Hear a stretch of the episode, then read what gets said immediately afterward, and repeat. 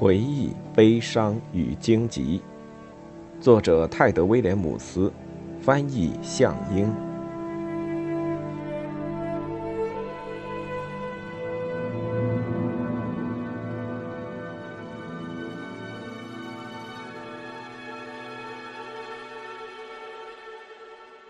第三卷《天使塔》序章。乌坦一侯爵戈斯武伸出手指。在圣王约翰那张凹凸不平的巨桌上摸来摸去。大厅里安静的反常，不禁令他隐隐不安。周围一片静寂，他只能听到艾丽加国王的傻瓜侍酒发出的呼呼喘气声，外加勺子不时碰撞碗碟的叮当声。按理说，十来个人共进晚餐，本来不该如此安静。戈斯武已经瞎了，所以这静默便显得愈发沉重。但老实说，他也不是特别惊讶。最近能与国王同桌用餐的人已经不多了，而每次面对艾丽加，这些人都显得愈发紧张。他们不敢交谈，生怕祸从口出。几周前，一个叫乌尔盖特的色雷星草原佣兵头领就犯了个大错。竟然调侃那班女人生性放荡，色雷星人大都抱有这种成见。这些马车民看不惯女人涂脂抹粉、衣裙暴露，认为她们不知羞耻。换做别人，听到乌尔盖特的粗鲁玩笑，大概也不会太当回事。反正现在的海霍特也没几个女人了，艾丽家的桌边只剩下一群男人。但雇佣兵忘记了。如果他曾经听说过的话，至高王的妻子便是一位那般贵妇，而他恰恰死于色雷星人剑下。结果等餐后蛋糕端上来，乌尔盖特的脑袋也挂上了艾克兰卫兵的鞍角，被送往尼鲁拉大门顶部的毛尖，以供渡鸦们享用。很长时间以来，海霍特的餐桌闲聊都乏味的要命。最近几天，哥斯伍更是发现，大家吃饭时比葬礼还要安静，只偶尔能听到仆人们粗重的喘息声。他们必须拼命工作，才能一个人顶住好几个空缺。除此以外，他还能听到一些紧张的恭维话，全都出自没能逃脱国王邀请的贵族和城堡官员之口。这时，一阵低语传入哥斯武的耳中。是弗罗伦爵士，他正对国王说着些什么。不久前，老骑士回了趟故乡纳班，作为艾丽家的使者面见了班尼加利。今晚，他有幸坐在至高王的右手边。老人曾告诉哥斯武，今天早些时候，国王接见他时还一切正常，但到晚餐期间，艾丽家又变得心事重重。哥斯武虽然看不见，但与艾丽加相处了几十年，单是听那僵硬的语调和奇怪的口气，就猜得出国王说话时的模样。另外，哥斯舞还能闻，能触摸。自打失去了视力，这些感官反而变得更加敏锐。哪怕艾丽加那把可怕的宝剑悲伤在场时，也一样。被国王逼迫摸了挥剑之后，哥斯武就觉得他是个活物，好像他认识自己，正不怀好意地等候着自己，就像一头循着气息追踪而来的野兽。每次他一出现，他就觉得汗毛倒竖，神经紧张，肌肉紧绷。有时在深夜，乌坦一侯爵清醒地躺在黑暗中。隔着数道石墙，相距几百肘尺，他仍能听到，在国王的卧房里，悲伤剑那颗灰暗的心脏在噗噗跳动，而这心跳声似乎只有他才听得见。突然，艾丽加猛地靠上椅背，木头凳腿摩擦石头地板发出刺耳的声响，吓得所有人屏气凝声。戈斯武想象出一幅景象：许多杯勺悬停在半空，汤汁和酒水一滴滴的洒落。“你这老不死的！”国王吼道，“你是替我办事，还是替班尼加利那小毛崽子？陛下，我只是转述公爵的话。佛罗伦爵士声音发颤，而且我觉得他没有不敬的意思。他的边境有色雷星部族作乱，乌兰人又不听话，这关我屁事。格斯伍似乎看见艾丽加眯起了双眼，他曾无数次见过国王变脸发火的模样，苍白的脸庞阴沉下来，挂着些微汗珠。近来，哥斯伍还经常听到仆人低语说：“国王已经瘦得不成样子。”暗度诅咒他吧！我已经把班尼加利坐上了公爵宝座，还给了他一个不会捣乱的教宗。话刚出口，艾丽加便闭了嘴。在所有人当中，恐怕只有哥斯伍听到了派拉兹尖细的吸气声。毕竟，牧师就坐在瞎眼侯爵的对面。国王好像意识到自己失言，赶紧扯了个拙劣的笑话做掩饰，然后降低音量，继续和佛罗伦交谈。哥斯伍呆愣了一会儿，很快又拿起勺子继续用餐，以掩饰突如其来的恐惧。他很想知道自己现在是个什么样子，是不是所有人都在看他？他们有没有察觉他的疑虑？国王关于教宗的话，还有派拉兹警觉的吸气，都反复在他脑海中回响。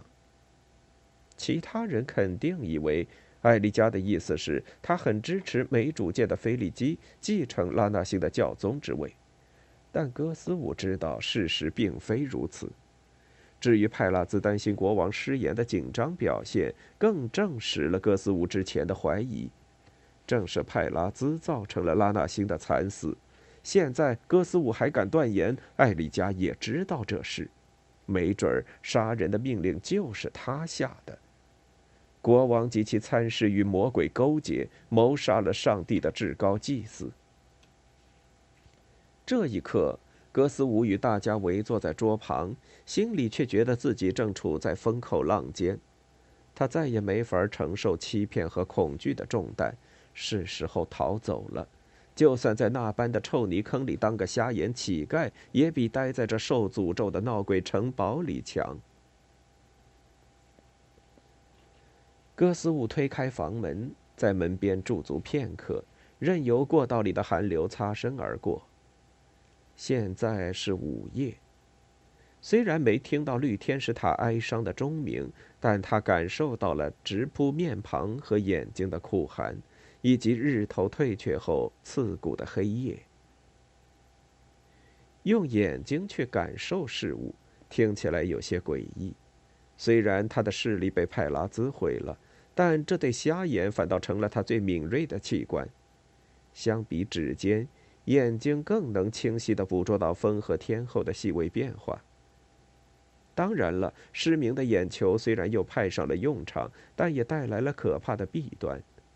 许多个夜晚，他汗流浃背、气喘吁吁地醒来，因为在梦里他变成了没有形体、只会蠕动的怪东西，脸上还生出一对肉须，顶端的肉球无法视物，只能像蜗牛的触角一样前摇后晃。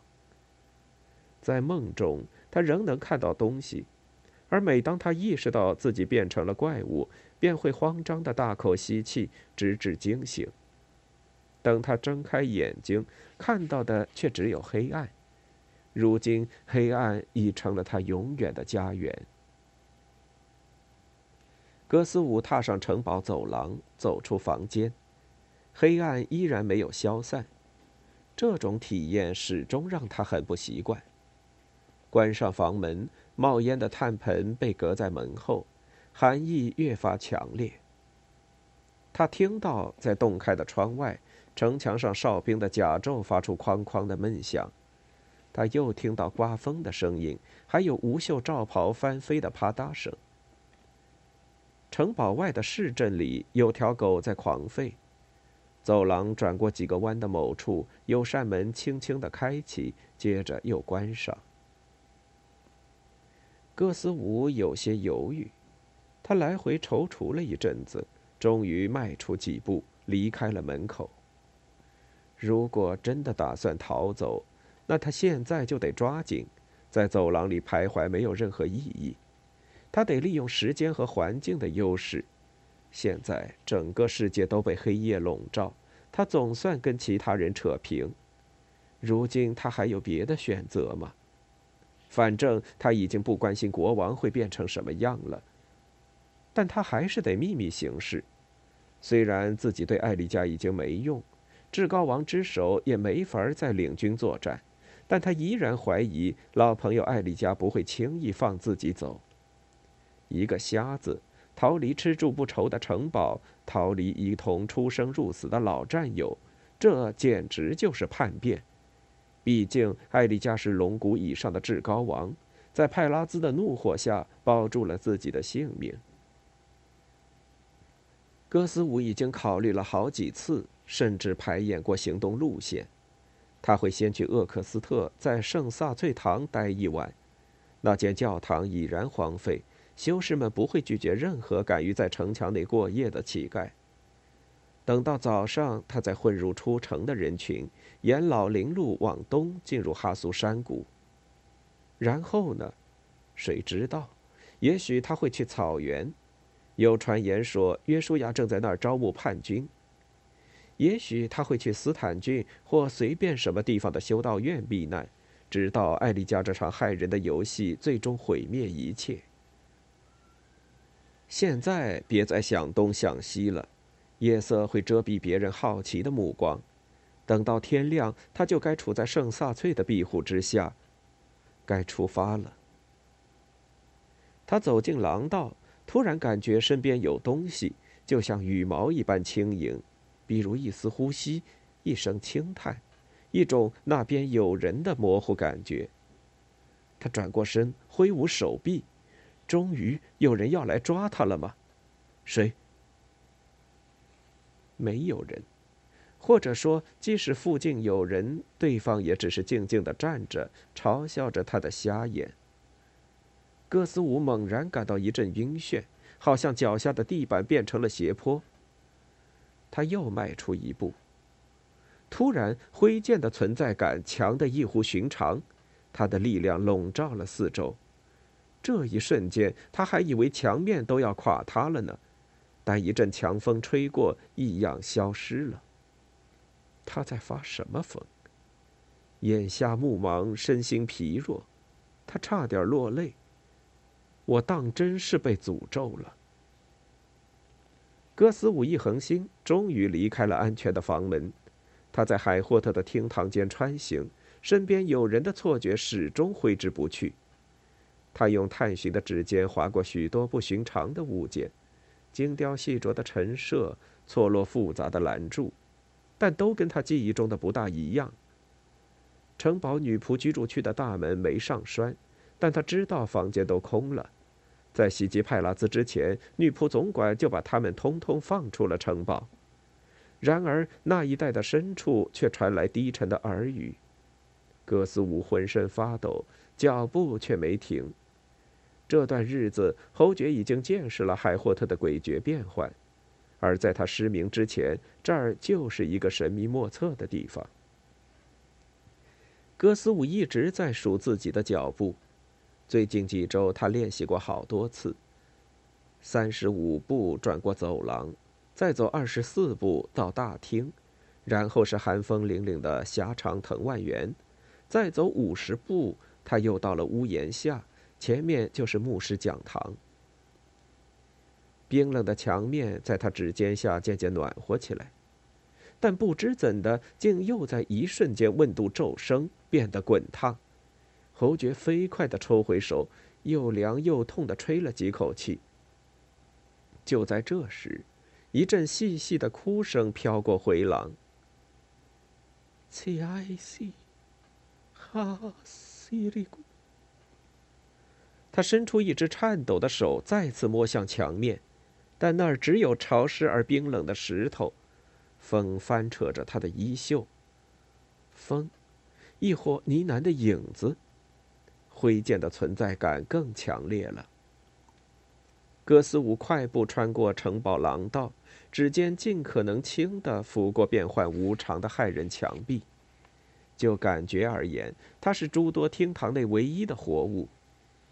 他安慰自己说：“诡异的声响，轻如烟雾飘散和飞蛾振翅般的碰触，全都是幻觉。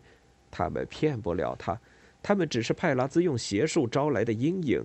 他们不会妨碍他的逃跑，他们更别想把他关在这腐朽之地。”侯爵碰到一扇粗糙的木门，他欣喜若狂，因为到现在都没有走错。他拼命按捺住胜利的叫嚷和激动的狂喜。他已经到了南大门旁的小门，穿过这里，他就能走到户外，进入内城的庭院。但等侯爵推开门走进去，迎接他的却不是期待中的夜寒，而是一阵扑面而来的热风。他的皮肤甚至感受到了熊熊烈火的灼烧，有声音在絮絮低语，痛苦而慌乱。圣母啊！海霍特着火了吗？格斯伍后退几步，却找不到之前的门。他的指尖只碰到越来越烫的石头，低语声渐渐抬高，不安的嘟囔混杂着温明，沉闷却又尖锐，仿佛嘈杂的蜂巢。简直疯了！他告诉自己，这只是幻觉，他绝不能放弃。他蹒跚往前，继续数着脚步。很快，庭院里的湿泥令他脚步打滑，但不知怎么的，他的靴跟好像又踩上了光滑的地砖。看不见的城堡一会儿处在可怕的熔流中，一边燃烧一边摇晃；一会儿又变得冷硬坚实，而人们全在静静的沉睡，一点儿也没有察觉。梦境与现实似乎交织到了一起。窃窃私语的鬼魂占据了原本只属于他一个人的黑暗，扰乱了他的脚步。但哥斯舞继续前进。正是由于这份坚决，他才能为艾丽加效力，打赢许多惨烈的战役。他步履艰难地往中城走去，终于到了城堡医师的屋子所在的地方。按步数推算，应该是吧。他停下来稍事歇息。这时却闻到一股强烈的木头烧焦的味道，他伸出手，木墙在触碰之下碎成了一堆灰。他这才记起，莫吉娜等人早就在大火中丧生。突然间，就像被这念头唤醒了一般，周围猛然窜起噼啪作响的烈焰，将他团团包围。这不可能是幻觉，他切实感觉到了致命的大火，热流仿佛合拢的拳头。从四面八方同时袭来，绝望的叫喊堵塞了哥斯伍的喉咙，他被困住了，困住了，他要被活活烧死了。罗阿卡，罗阿卡苏啊！火焰外围传来鬼气森森的哭嚎。此时此刻，灰剑似乎就在他的体内，就在万物当中。他好像听到了他那超自然的曲调。渐渐的，还有他两个兄弟应和的歌谣：“三把剑，三把邪恶之剑。”这下他们认出了他。一阵飒飒声传来，仿佛无数双翅膀在扇动。随后，乌塔伊侯爵感到面前出现了一条路，一个开在坚不可摧的火墙上的缺口，一道散发出凉气的门廊。他别无选择，只能掀起斗篷盖住头，跌跌撞撞地往前走，进入一间更安静、更寒冷的阴影大厅。